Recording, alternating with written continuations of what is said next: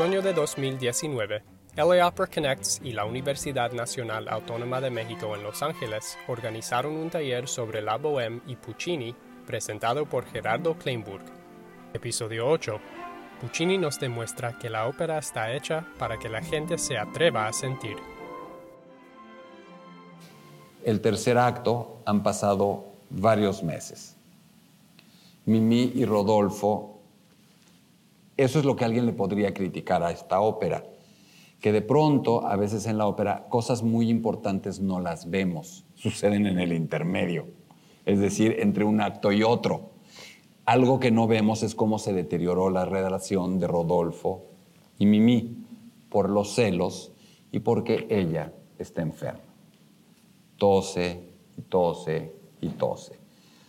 La tuberculosis es todo un tema. O sea, nosotros vemos a la tuberculosis. O sea, la tuberculosis, se puede hablar mucho de la tuberculosis. De la misma manera en que para hablar del periodo romántico se puede hablar de la sífilis y de todo lo que implicó la sífilis. Pero la tuberculosis es todo un tema porque no todo el mundo se enfermaba de tuberculosis. Hay resistencia natural a la tuberculosis un porcentaje no pequeño de los seres humanos somos resistentes a la tuberculosis. Van a decir, ¿para qué? Soy bioquímico, esa parte no la puedo dejar de lado. Em, lo que quiero decir es que cuando uno veía que su pareja estaba tosiendo, era algo así como, Houston, we have a problem. Se puede morir, ella se va a morir y me puedo morir yo, ¿o no? O sea, en La Traviata, eh, que está basada en la historia de, Alfredo Dumas y de Margarita Gautier, él no la deja porque el papá la haya chantajeado, él la deja porque, porque no se quiere contagiar, que no se haga burro, es obvio, es obvio. Entonces, Rodolfo y Mimi han visto esa relación muy deteriorada por los, muy deteriorada por los celos que él siente, por la enfermedad que ve en ella y sabe lo que es, y porque él sabe que no tiene los medios con los que podría ayudarle a estar mejor. Generalmente les daban curas de altura, los mandaban a la playa, los mandaban a la montaña, les hacían... O sea, si tú tenías recursos, tenías alguna posibilidad de salvarte. No había antibióticos, entonces no era por ahí, pero había alguna posibilidad de salvarse. Este tercer acto sucede en una especie de, de, de, de outskirts de la ciudad, donde hay unas rejas, donde hay eh, una como aduana, donde la gente que entra con mercancías tiene que pagar. Y ahí se ha ido a refugiar Marcello, el pintor, para enseñarle a pintar a algunos de los, de los huéspedes de esa como posada que está ahí. Museta, con la que está bien ahora, pero que se dedica a cantar, es como una entretenedora de la posada. Y el acto empieza cuando, Rodó, cuando llega Mimi, Mimi tosiendo, ah, y Rodolfo también, que ha dejado a Mimi, se han, tenido una primera separación, se va a refugiar a esa misma posada en las afueras de la ciudad. Hace, han pasado tres meses, algunos meses debe ser, no, dos meses, debe ser enero, febrero, hace muchísimo más frío, nieva fuertemente. Llega, eh, Rodolfo se ha quedado dormido, llegó, y unas horas después llega Mimi buscándolo, tosiendo, deteriorada, le dice a busca a Marcelo, Marcelo sale, le pregunta por Rodolfo, le dice dónde está Rodolfo, Mimi deteriorada.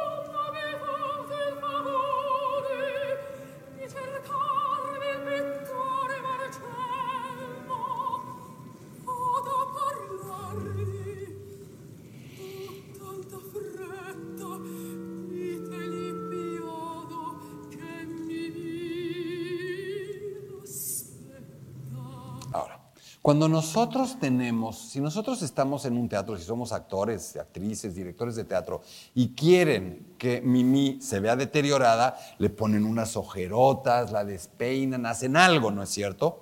Puccini, ¿qué tiene? Música. pero, y Puccini también tiene que hacer esa transformación. O sea, no puedes, no puedes salir cantando igual que en el primer acto porque está enferma, ya se va a morir, está más cerca de la muerte. ¿Se acuerdan de que su canto, de su canto en el primer acto? Escuchen este canto. ¿Es el mismo? Más grave, más oscuro, más feo.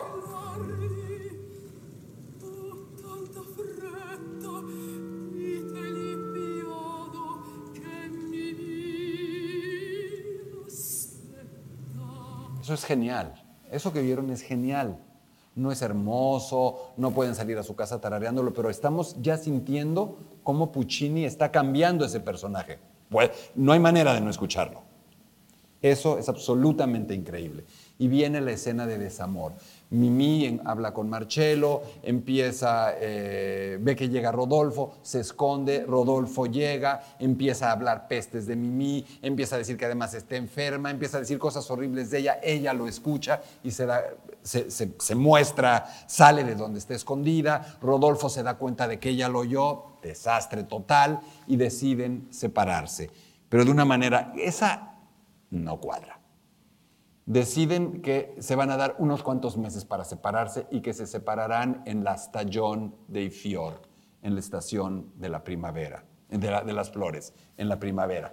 Eso es raro, ¿no? Usted les, cuadra que estos chicos, o sea, mm, forzado, ¿no?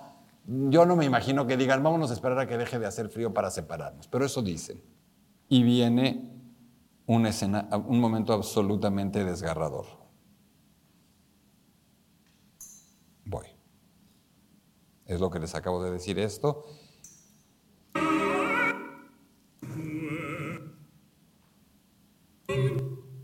La despedida.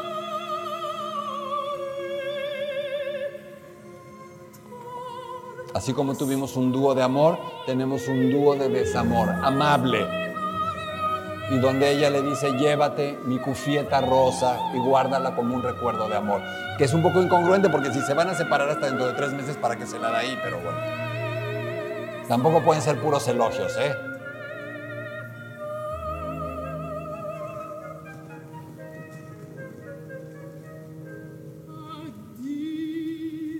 Adiós sin rancor, adiós sin rencor. Y viene toda la escena de despedida, y muy bien, se despiden. Viene el nuevo intermedio y en ese nuevo intermedio Rodolfo y Mimi ya se separaron. Permítanme. Rodolfo y Mimi ya se separaron. Marcello y Museta ya se separaron también. Los bohemios vuelven a estar juntos y el último acto empieza, sí sé a dónde voy, esto, parece que fue un poco desbalagado, pero está perfectamente calculado a la Puccini para tratar de dejarlos lo más lastimados que pueda con el final.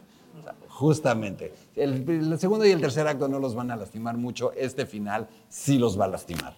Y de eso se trata porque es justo lo que él quiere hacer. Arranca el último acto y arranca como arrancó el primero, ¿se acuerdan?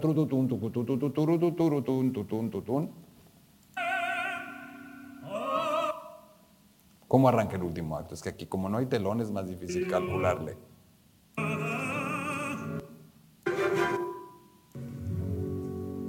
Termina el tercer acto. ¿Se acuerdan cómo empezaba el, cómo era el primero?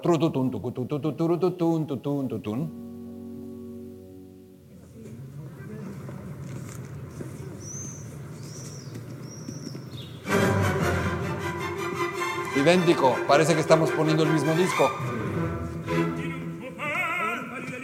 Y entonces ahora, a diferencia del primer acto, Rodolfo y Marcello no están jugando diciendo que van a quemar, no, están ambos despechados pensando en las chavas que ya no tienen. Y cantan un hermoso, un no hermoso, un dúo muy conmovedor de dos chavos despechados que están sin sus chavas y con el corazón roto. Llegan los demás amigos bohemios. ¿Se acuerdan que en, el primer acto están echando relajo y de pronto ¡prum! llega el casero? Aquí, permítanme. Mm, no, pues no lo tengo marcado, así es que lo tengo que buscar. Lo bueno es que sí me la sé. Lo que tenemos ahora aquí es lo siguiente están en pleno relajo, a pesar de que están tristes, a pesar de que están despechados, llegan los otros bohemios y son bohemios, ya, bueno, igual. Yo aquí, incluso, si fuera director de escena, los pondría a chupar un poquito para, para justificar que se vuelven a alegrar, vuelven a echar relajo. Ahora, ustedes tienen que imaginarse algo. Y yo, eso, el spoiler, eh, por eso no me gusta, pero es importante, si no, no lo puedo hacer. Nosotros hoy leemos la sinopsis, tenemos charlas, conferencias, cursos para ver una ópera. Hagan un esfuerzo súper honesto y súper grande y de respeto a Puccini y traten de imaginar que, están, que son los primeros espectadores de la bohemia que están ustedes en 1896 en el teatro en Milán, sentados ante la tercera ópera, una, dos, tres, la cuarta ópera de este famosísimo compositor y no saben qué va a pasar. O ustedes cuando van a ver una película toman un curso, leen tres sinopsis y les platican toda la película. Los matas si te hacen eso, ¿no? Y nosotros se lo hacemos a la ópera todo el tiempo. Si se dan cuenta, es una obviedad, pero la gente no se pone a pensar eso. ¿No les parece que es muy injusto para el compositor? El compositor cuenta con que no sabes de qué se trata. Ese es el chiste. Entonces cuando, pero la maravilla de Puccini es que aunque ya sepas de qué se trata, aunque sepas que se murió, aunque la veas dos mil veces, vuelve a funcionar el truco. Ya te contaron el truco, ya te explicaron el truco, te, te hacen una disección del truco, todo. Lo viste mil veces, lo vuelve a hacer y te vuelve a partir el corazón el maldito. ¿Cómo lo hace? con todo esto que hemos tratado de ver, los flashbacks, los motivos conductores, todo esto que les traté de decir, se va metiendo en nosotros a lo largo de la ópera y va entrando, va entrando, va entrando y nos va envolviendo. Y aquí, imagínense que son los espectadores de esa primera vez de la bohème. Los bohemios dicen, ay, mira, empezó como el primer acto y ya están otra vez jugando, echando relajo. Tú no sabes qué va a pasar, pero toda la ópera Puccini tenía, esperaba el instante que van a escuchar este momento, van a ver cuál, no es este, lo dejo correr y van a ver cuál es el momento. Jugando como niños.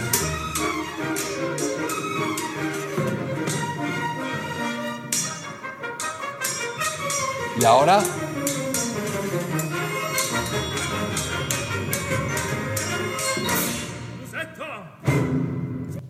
ese golpe de timbal. ¡Pum! La vida cambia en un segundo. Y todos lo sabemos. En un segundo. Este es el segundo, el turning point o el punto de inflexión de la historia.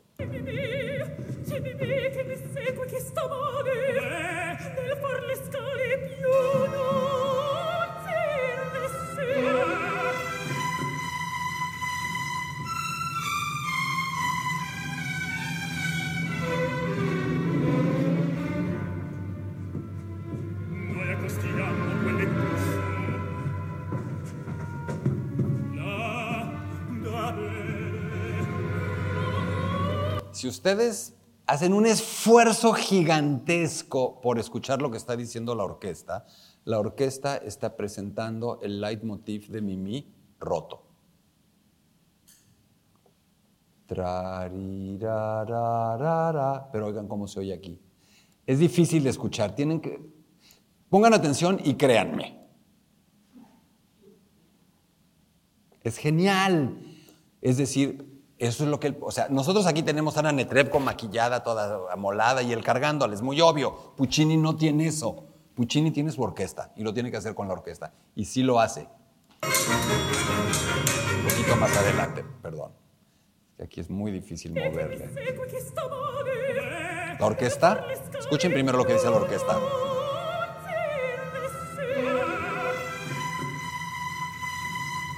Eso sí es dramático.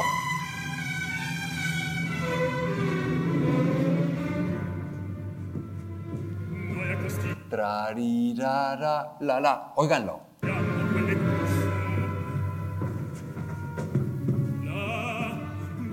¿Lo oyen?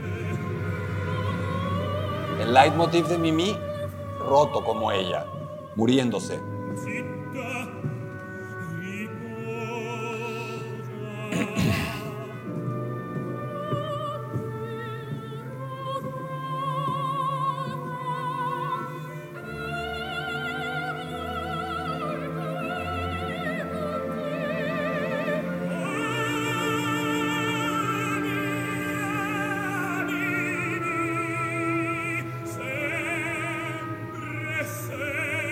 Pero para que esto funcione, Puccini nos tuvo que llevar todo el camino. Nos tuvo que llevar por la velita, nos tuvo que llevar por el relajo del primer acto, nos tuvo que llevar por la, fie, por la, por, la pachanga en la, en la plaza pública en Navidad, nos tuvo que llevar por la posada con nieve, nos tuvo que llevar por la escena del desamor, nos tuvo que mostrar que ella se estaba enfermando, nos tuvo que enseñar que él es celoso, nos tuvo que mostrar todo eso para que cuando llegue aquí nos duela en el alma lo que está pasando.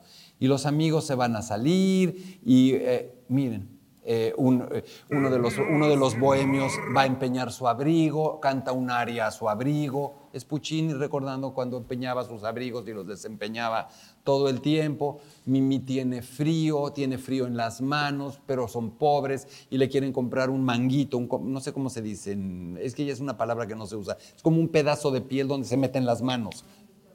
Manguito, donde se meten las mof creo que se dice, ¿no?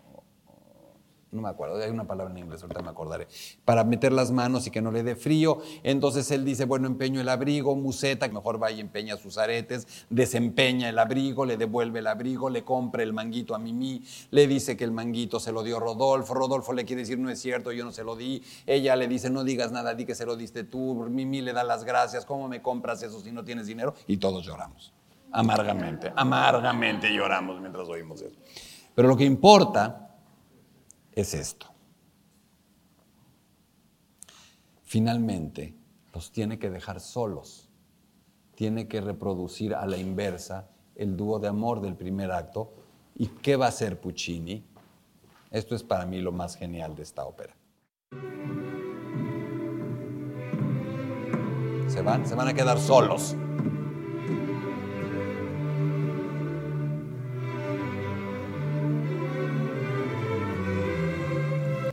Cuando en el primer acto los interrumpen, hey, ¿qué onda? No, sé, no vienes, no sé qué, y les dije, ahora sí viene lo bueno, se oye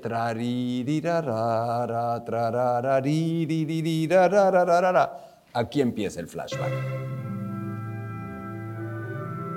¿Se están acordando del primer acto? O sea, ahí nos está diciendo, esta música más esta mirada, que es una grandísima actriz además, nos está diciendo que están pensando están pensando en la primera vez que se vieron y en que this is over, en que se está muriendo.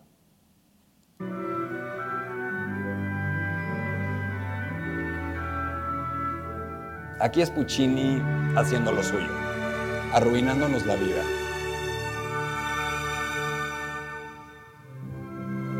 Es el dúo de amor del primer acto. Textual.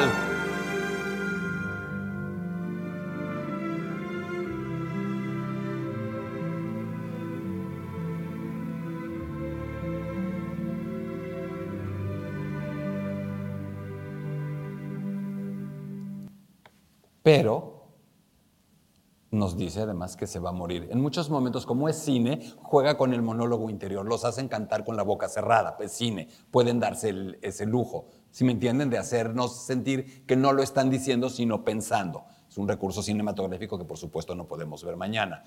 Pero Puccini nos va a decir, si, tienes alguna ilusión de que no se muera, estás equivocado. Y la música nos dice, se va a morir, va a empezar a sonar una marcha fúnebre. Un cortejo fúnebre. Escuchen. La orquesta.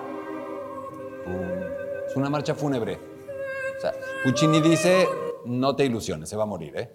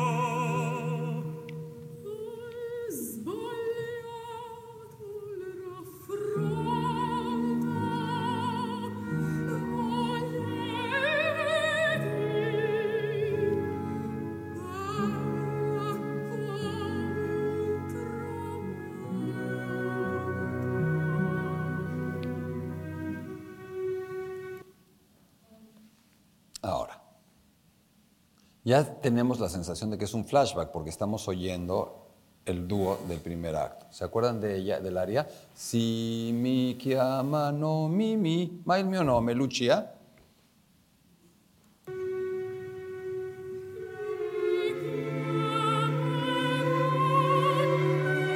Literal, se está acordando en voz alta de ese momento. Pero ya no. Sí, mi chiamano mi mi, y luego la frase se desdibuja, se muere, se siente mal.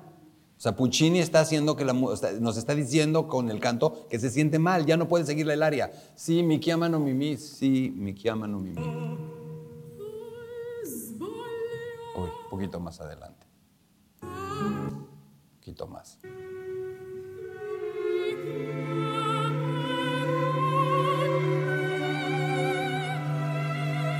Y ahora la, música, la melodía.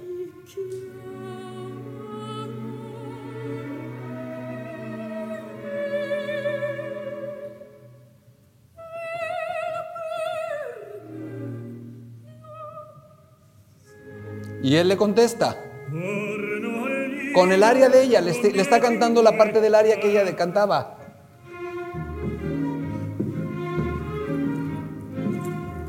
Y guardó el gorrito. Enseñando que guardó el gorrito que le regaló de despedida. Le pico, le cosa, los objetos de los que les hablaba al principio.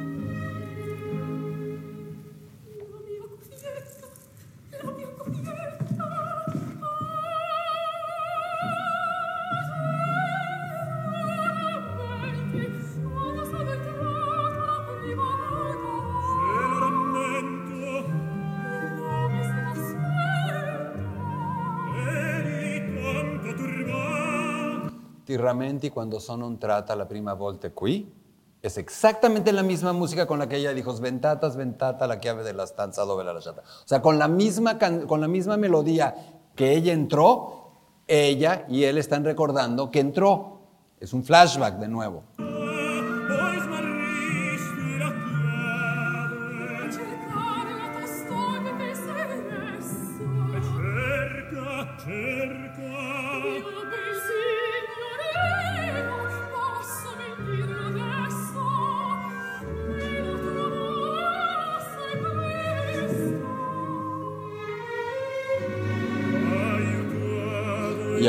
Así como recordaron el área de ella, van a recordar el área de él. Pero empieza a cantarla ella, el área de él. Van a acordar que Yelida Manina.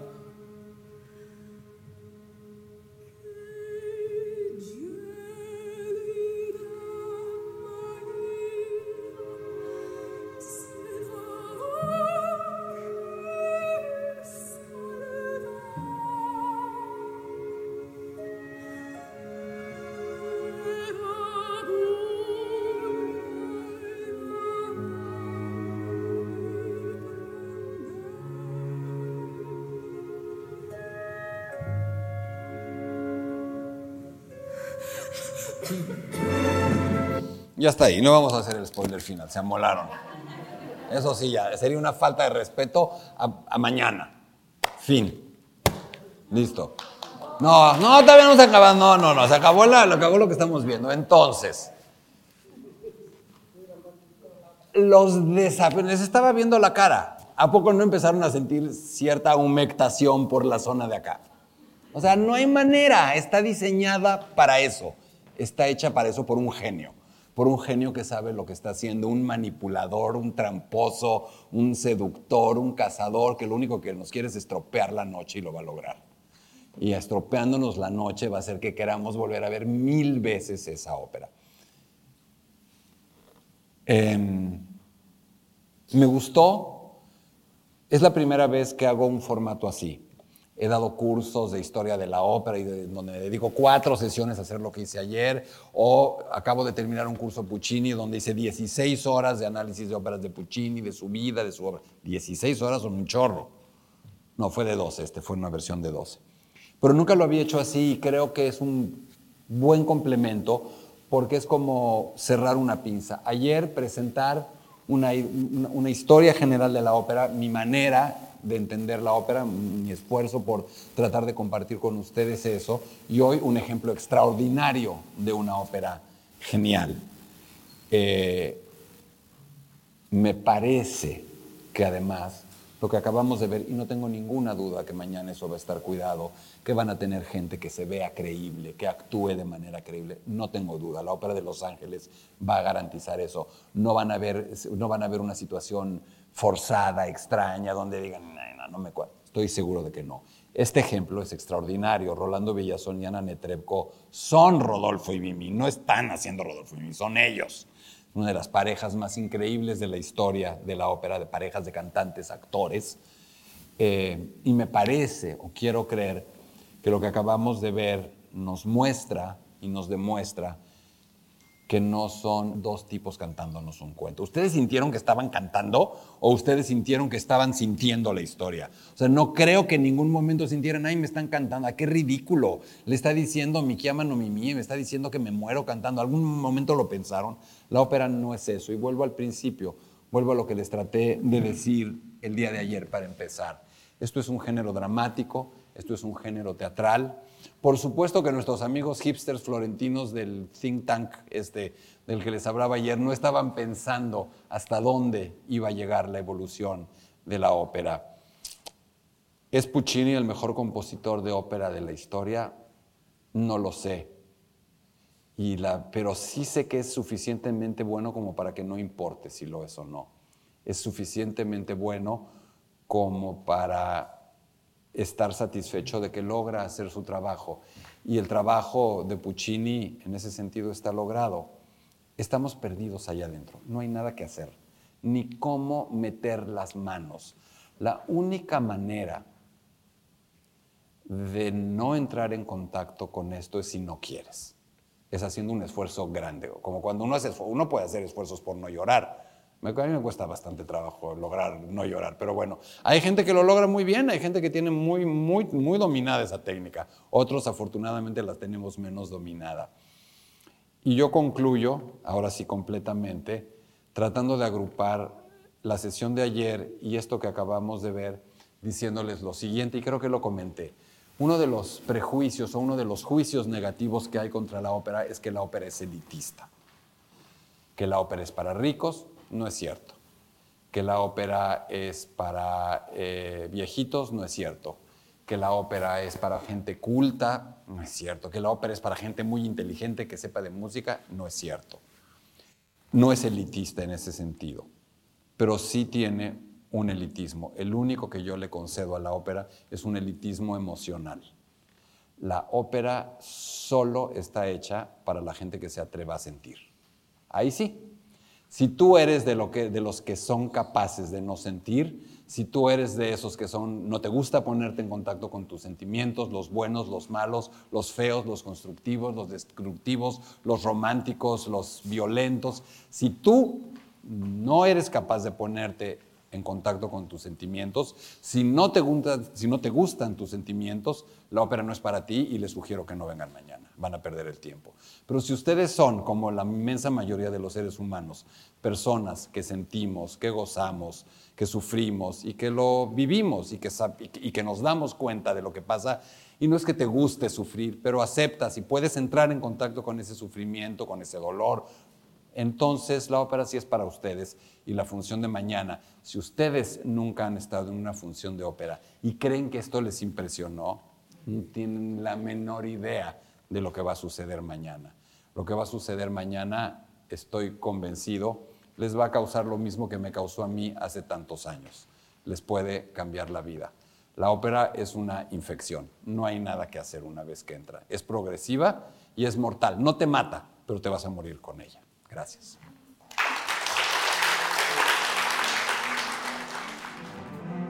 Si te ha gustado escuchar Detrás del Telón, suscríbete y deja un comentario en iTunes, Google Play o cualquier plataforma que uses. No olvides compartir este podcast con tus amigos en Twitter y Facebook. Nos vemos en la ópera.